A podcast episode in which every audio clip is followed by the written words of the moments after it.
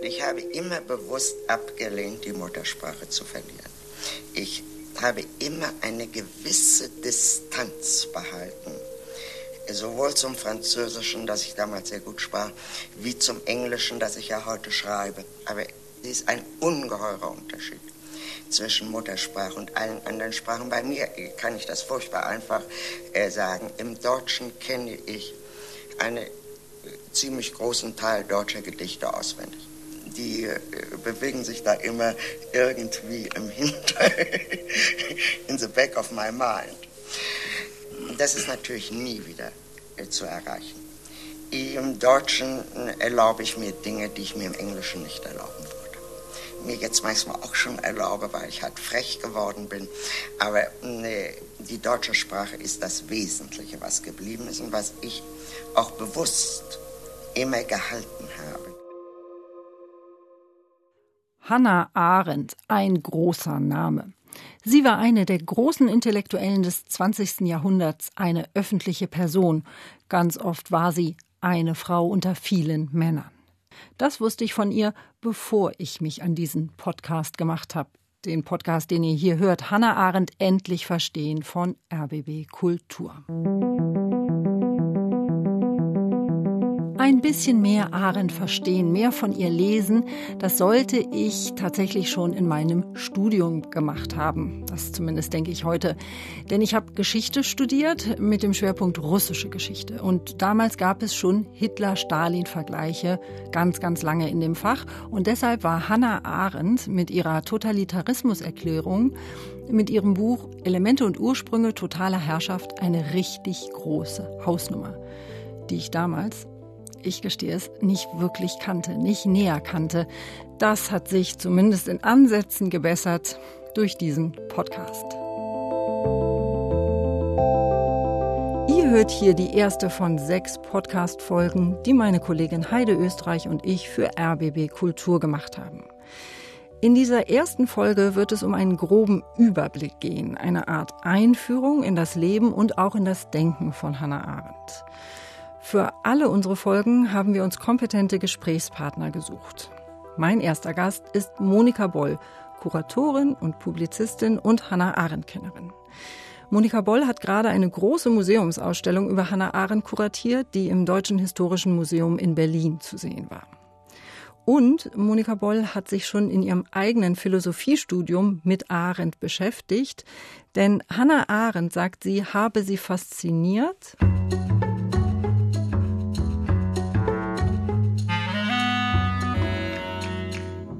Weil sie in ihrem Denken eben keiner Denkschule folgt. Und weil ihr Denken ziemlich unkalkulierbar ist. Also wenn man Hannah Arendt liest, das ist anders, als wenn man, ähm, sage ich mal, die Frankfurter Schule und Adorno liest oder wenn man in die Schule der Existenzphilosophen geht und Heidegger liest. Also wenn Adorno etwa über Samuel Beckett schreibt, kommt da immer Adorno hinten raus. Und wenn Heidegger über Nietzsche schreibt, kommt immer Heidegger raus. Und bei Arendt war das anders. Das war irgendwie unvorhersehbar und oft auch überraschend. Ob das etwas typisch Weibliches ist, das kann ich jetzt so nicht beantworten. Aber für Arendt war es auf jeden Fall etwas sehr Typisches, weil das sagt sie eigentlich selber. Sie war an der Systemphilosophie nicht interessiert. Also sie war nicht daran interessiert, ein Gedankengebäude zu erbauen, das in sich konsequent ist und das ein geschlossenes philosophisches System ist. Und das ist eigentlich was die, was die Philosophie, und sie kommt ja ursprünglich aus der Philosophie, sie hat ja bei Heidegger und Jaspers studiert, ist also richtig eine akademische Philosophin.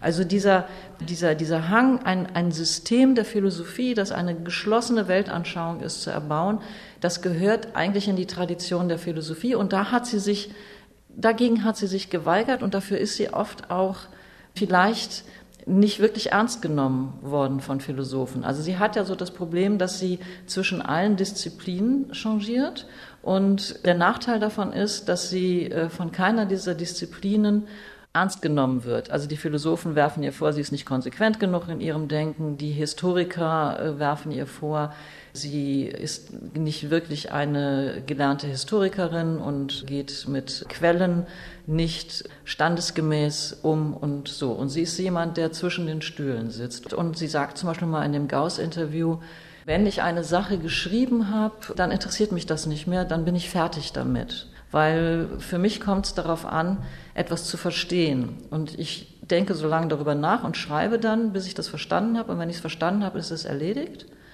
Und dann unterstellt sie wiederum den Männern. Bei Männern ist das etwas anderes. Die wollen immer wirken. Und wenn ich ironisch reden darf, ist es eine männliche Frage. Männer wollen immer furchtbar gern wirken und ich sehe das gewissermaßen von außen. Ich selber wirke, nein, ich will verstehen. Und wenn andere Menschen verstehen, im selben Sinne wie ich verstanden habe, dann gibt mir das eine Befriedigung wie ein Heimatsgefühl.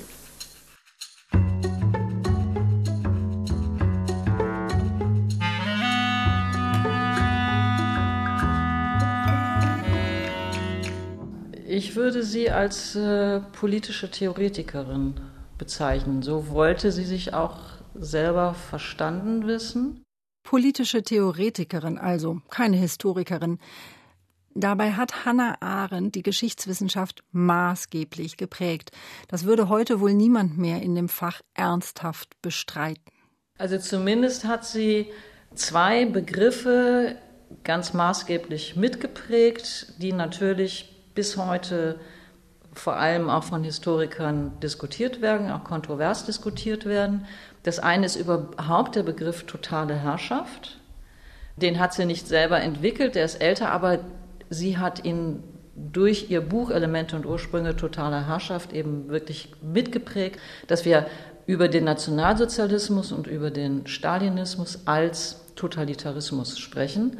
Und ähm, da war für sie eben der Kern, dass für sie im Mittelpunkt der totalen Herrschaft erst einmal ein System war, das aus einer Verbindung von Ideologie und Terror bestand, dass es ein System war, das sich unterschied von anderen Diktaturen, Tyranneien und ähnlichen Gewaltsystemen, die man zuvor in der Geschichte kannte.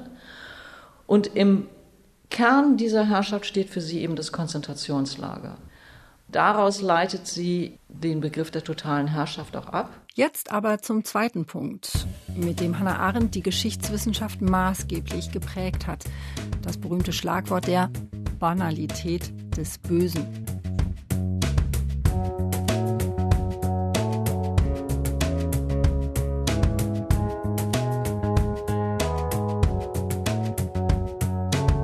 Banalität des Bösen ist zu einem Schlagwort geworden und sie wird heute benutzt oder vielleicht auch in Arends Sinne sicher auch verkürzt benutzt, eben für den Schreibtischtäter, für das Rädchen im Getriebe, der aus der Ferne äh, Morde organisiert hat.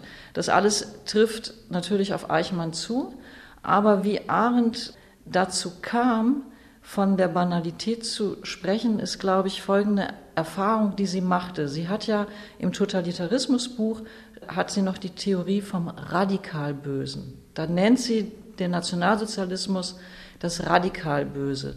Und jetzt hat sie die Gelegenheit, einen der höchsten Mordfunktionäre des NS persönlich in einem Prozess zu sehen. Und diese Neugierde führt sie ja auch dazu, dass sie diesen Bericht schreibt. Also sie selber geht zum New Yorker und bietet sich an, ne, dass sie das machen möchte. Das ist ja also extrem wichtig. Und jetzt erwartet sie dort jemanden vorzufinden, der in, in die Vorstellungen passt, die man sich auch nach dem Krieg vom Nationalsozialismus gemacht hat und wie man ihn allenthalben beschrieben hat, nämlich als etwas Dämonisches, als etwas tief Teuflisches, etwas, äh, jemand, der sozusagen bewusst im Wissen, wie radikal böse das ist, einen Pakt mit dem Teufel eingeht.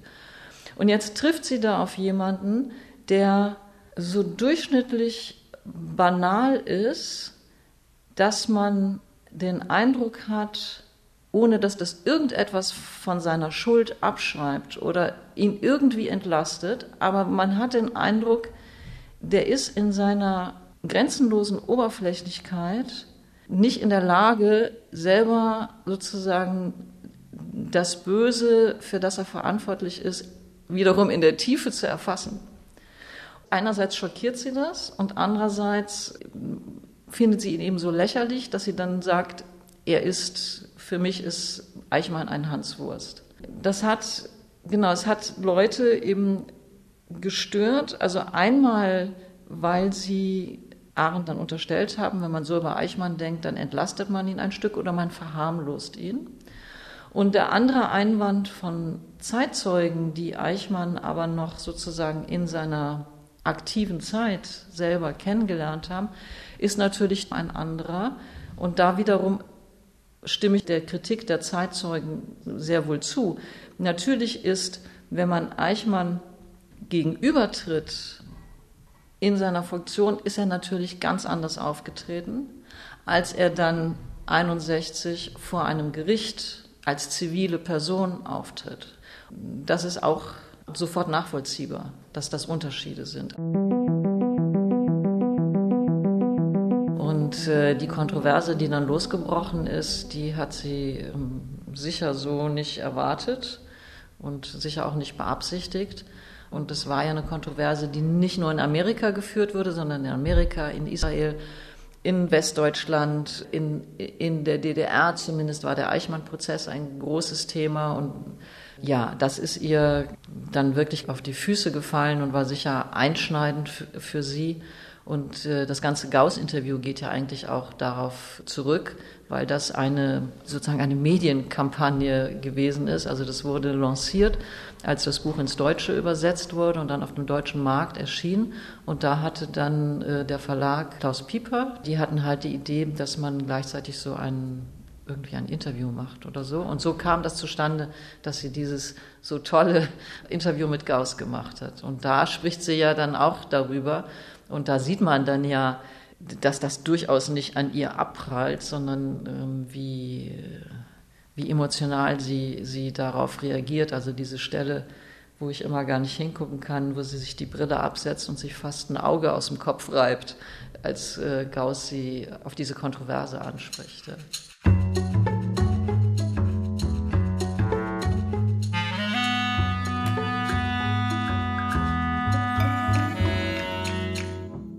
Die Kontroverse, die sich anschließt an Arendts Buch über Adolf Eichmann, das ist heutzutage ein wichtiges Kapitel innerhalb der Geschichtswissenschaft.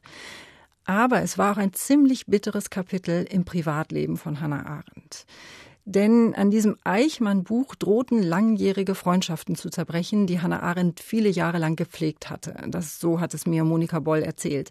Also zum Beispiel die Freundschaft, die Arendt pflegte mit dem Religionsphilosophen Gershom Scholem oder auch die Freundschaft, die sie pflegte mit Hans Jonas, auch ein jüdischer Religionsphilosoph. Und mit beiden war Arendt über viele Jahrzehnte verbunden. Es gibt einige Freundschaften, die halt in eine schwere Krise geraten durch das Eichmann-Buch. Und das ist ähm, die Bekanntschaft oder auch Freundschaft mit Scholem. Da gibt es dann ja auch den berühmten öffentlichen Brief, also die beiden schreiben sich Briefe und das bekannte Zitat daraus eben ist, äh, dass Scholem ihr vorwirft, dass sie das jüdische Volk nicht liebt. Und darauf reagiert sie ja so sehr harsch, indem sie, jetzt kommen wir wieder zu den Freunden, sagt, sie empfindet das irgendwie als anmaßend, diese Forderung, weil sie liebt eben überhaupt kein Volk, kein Kollektiv, weder das Deutsche noch das Jüdische und äh, liebt überhaupt nur ihre Freunde. Die andere große Freundschaft, die auch fast daran zerbrochen ist, ist die mit Hans Jonas, dem Religionsphilosophen, den sie auch schon seit ihrer Studienzeit kennt. Die haben zusammen in Heidelberg bei Heidegger studiert und Jonas emigriert dann sehr früh nach Palästina. Er kämpft dann 1944 in der Jewish Brigade, das ist so eine Abteilung, ein Bataillon der British Army es aber wirklich eine jüdische Brigade ist. Und da treffen sich dann ein bisschen Ahrens und Jonas äh, Vorstellungen, weil Arendt wiederum, als sie nach Amerika kommt und schreibt für den Aufbau Kolumnen, fordert sie auch eine jüdische Armee. Weil das ist für sie sehr wichtig, dass nicht Juden in den alliierten Armeen kämpfen, sondern sichtbar Und, ähm, und äh, da spricht sie eben davon, äh, man, es ist wichtig, dass auch Juden mit der Waffe in der Hand gegen Hitler kämpfen und äh, sich an dem Kampf beteiligen. Und Jonas sieht das genauso. Als der Krieg ausbricht 1939, gibt es direkt Aufrufe in Jerusalem, auch unter seinen Freunden, eben so eine jüdische Armee oder, oder Bataillon oder so etwas zu füllen, weil er auch dieses Bedürfnis hat. Und er tritt dann halt tatsächlich ein. So, die beiden kennen sich ganz, ganz lange. Und äh, Jonas ist eben vom Ton des Eichmann-Buches eben auch getroffen und entsetzt und schreibt ihr einen wirklich wundervollen Brief, in dem er sie sozusagen bittet, Vernunft anzunehmen. Und da ist sie aber schon, hat man den Eindruck von dieser Kontroverse so getroffen, dass man den Eindruck hat, dass sie sich verbarrikadiert, also dass sie selbst für die Stimmen der Freunde, die ihr nun wahrlich nicht übel wollen, aber dass sie eine Zeit lang nicht mehr erreichbar ist. Das ist mein Eindruck bei dem Brief, den Jonas dann an sie schreibt.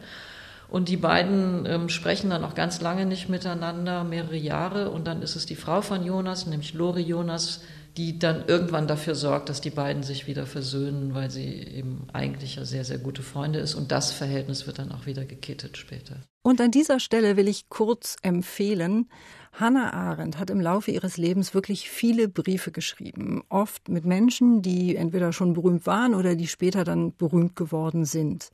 Ich habe ein bisschen in den Briefwechsel Hannah Arendt mit Gershom Scholem reingelesen um den wird es in der fünften Podcast-Folge auch noch genauer gehen. Und ich kann wirklich empfehlen, Briefe von Hannah Arendt zu lesen, lohnt sich. Das sind oft sehr persönliche, in Teilen wirklich lustige oder auch ergreifende Briefe. Und insgesamt ist das ein guter Ansatzpunkt, wenn man sich näher mit Arendt beschäftigen will, auch gerade was das Thema Freundschaften angeht.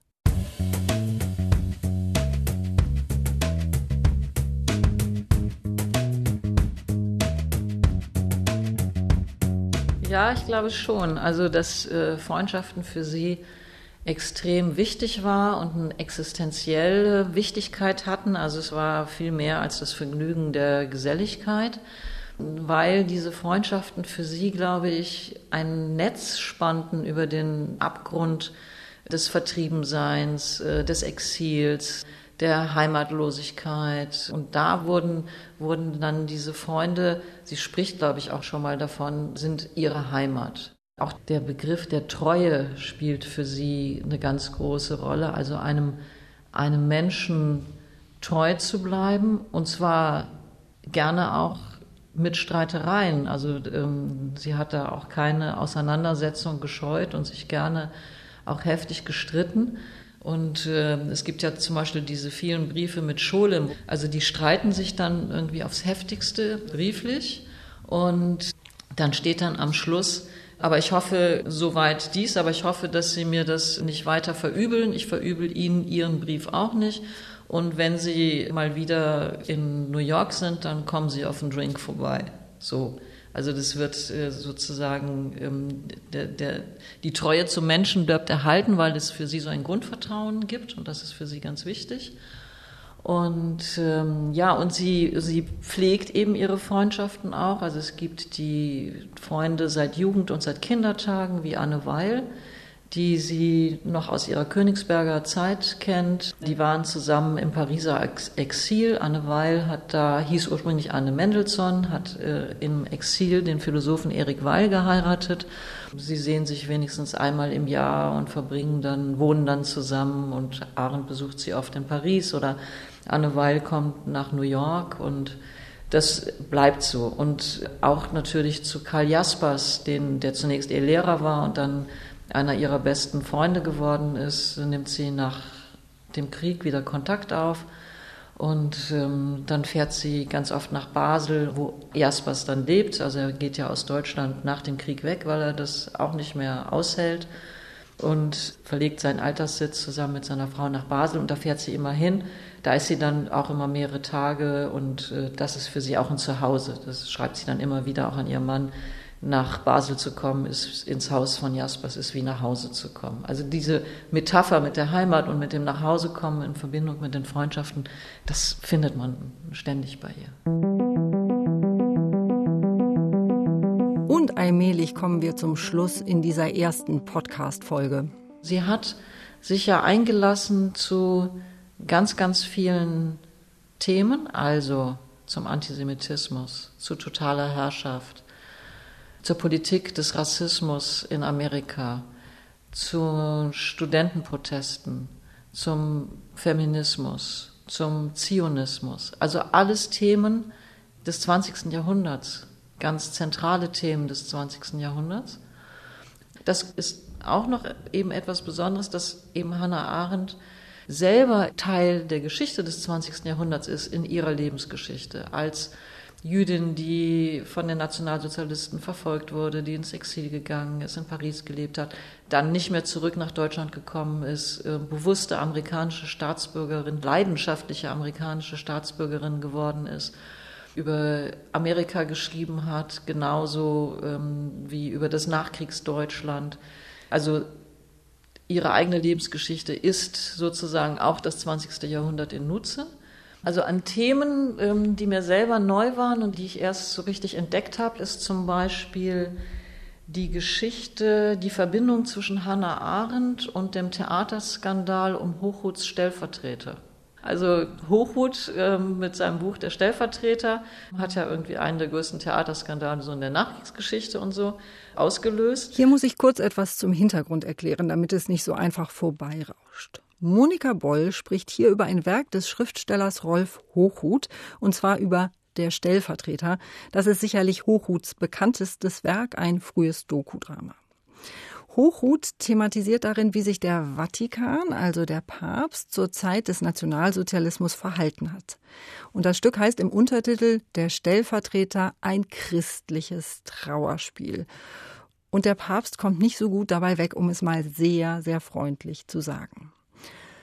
Hochhuts Stück war skandalumwittert, als es ab Anfang der 1960er Jahre auf die Bühnen gebracht wurde. Und zwar egal, wo es aufgeführt wurde, praktisch überall kam es zu, es kam zu Buhrufen, es kam zu Eklats, es kam zu hitzigen Kontroversen und Streit.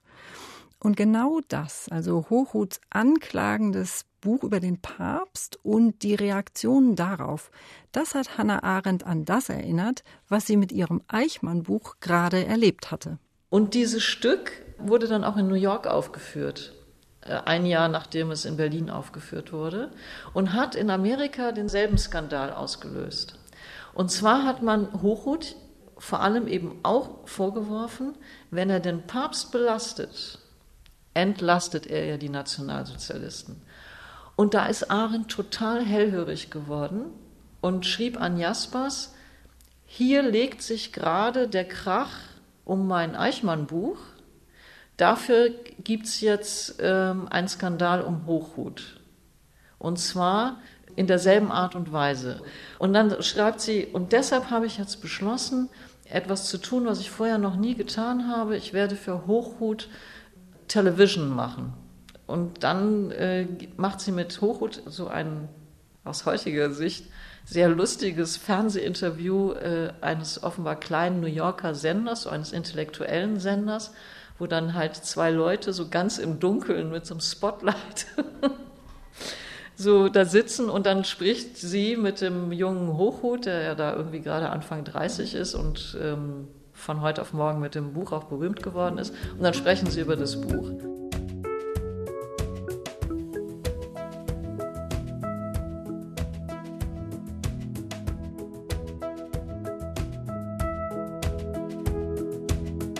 Stoff, vielleicht auch viele unbekannte Namen. Das ist mir auch so gegangen, als ich angefangen habe, mich für diesen Podcast näher mit Hannah Arendt zu beschäftigen. Mein Tipp ist, einfach sich nicht abschrecken lassen und da, wo es einen interessiert, weiterlesen. Mehr über Hannah Arendt lesen, mehr Hannah Arendt selbst lesen. Deshalb gibt es unter jeder Podcast-Folge Leseempfehlungen, die Heide und ich zusammengestellt haben für euch.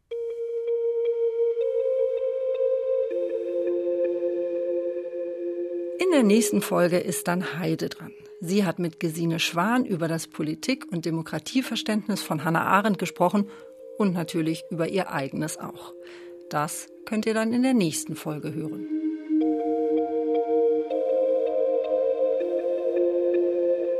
Wenn ich arbeite, bin ich an Wirkung nicht interessiert. Wenn die Arbeit fertig ist. Ja, dann bin ich damit fertig.